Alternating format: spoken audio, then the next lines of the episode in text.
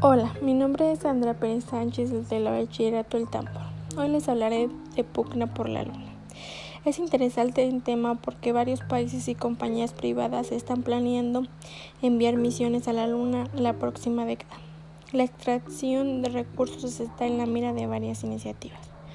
Lo que más me gustó fue que los recursos en la Luna no están uniformemente distribuidos, por lo que ese requisito legal abre la puerta una carrera espacial para reclamar los terrenos lunares de mayor valor. Lo que me pareció más curioso fue que el Tratado del Espacio Exterior de 1967 impide reclamar la soberanía de un territorio espacial. Para concluir, pienso que los países no deben adueñarse de algún territorio espacial.